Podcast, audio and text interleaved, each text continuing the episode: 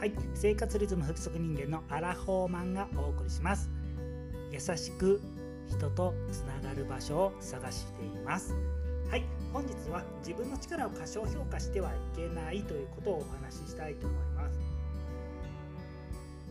まあ音声配信とか慣れ慣れてないこの、まあ、ラジオとかであ私 SNS とかも苦手だなと思ったらもうそれ以上はできなくなってしまいます。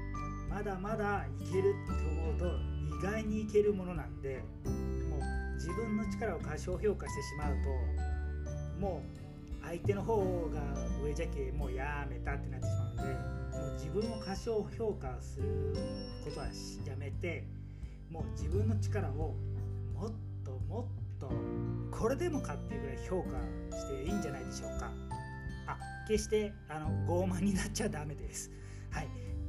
なので自分の力を過小評価せずにもっともっと音声配信を楽しみましょうというお話を本日はさせてもらいました。